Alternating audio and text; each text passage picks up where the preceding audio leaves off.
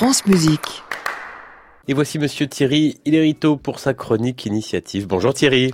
Bonjour Monsieur Jean-Baptiste Urbain. en plein euh, échauffement aujourd'hui. Eh oui, exactement. Ce matin, nous allons parler de sport, car non, sport et musique classique ne sont pas irréconciliables.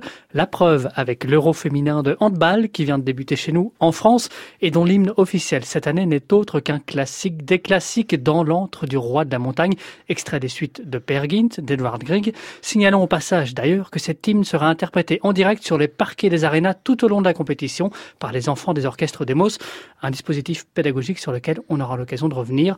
Car pour l'heure, ce n'est pas de hand que je vais vous parler, ce n'est pas ça qui m'intéresse, mais c'est le chant. La plupart des chanteurs, à fortiori lyriques, vous le confirmeront, chanter, c'est du sport. C'est vrai, bien sûr, pour Lisette Oropesa, merveilleuse soprano américaine que l'on a eu la joie d'entendre cet automne à l'Opéra de Paris et qui ces dernières années a couru pas moins de six marathons, si si.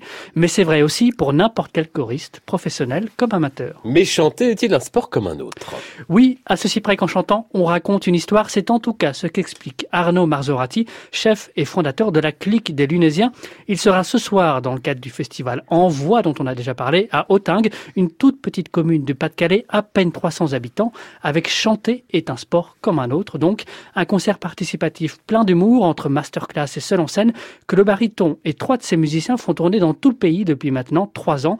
L'artiste y décrypte sans le moindre complexe la mécanique parfois mystérieuse du chant lyrique, n'hésitant pas à l'occasion à moquer les travers de ses congénères et surtout à bâtir des ponts entre musiques savantes et populaires, passant de Monteverdi aux comptines de notre enfance, de Verdi à Johnny. Un mariage du savant et du populaire qu'il affectionne particulièrement Arnaud Marzorati. En effet, Jean-Baptiste, au point d'en avoir fait, en véritable commissaire de la commissure, le cœur de son travail avec la clique des Lunésiens, en témoigne leur dernier disque, paru chez Museau il y a 15 jours, et qui dresse un parallèle aussi audacieux que judicieux entre le moustachu Georges Brassens et la tradition des chansonniers, de Villon à Béranger du Moyen-Âge au 19e, en témoignent surtout les nombreuses actions culturelles et pédagogiques mises en place par l'ensemble au cours de ces résidences, comme au centre culturel de rencontre d'Ambronay, en Rhône-Alpes, autour duquel les Lunésiens mènent un important travail de collectage de chansons oubliées auprès des EHPAD environnants, des résidences pour personnes âgées qui sont autant de possibles points de jonction, malheureusement souvent oubliés,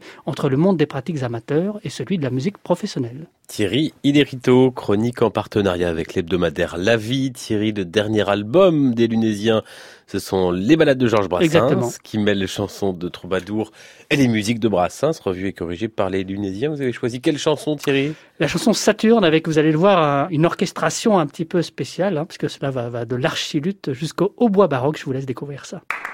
À réécouter sur francemusique.fr.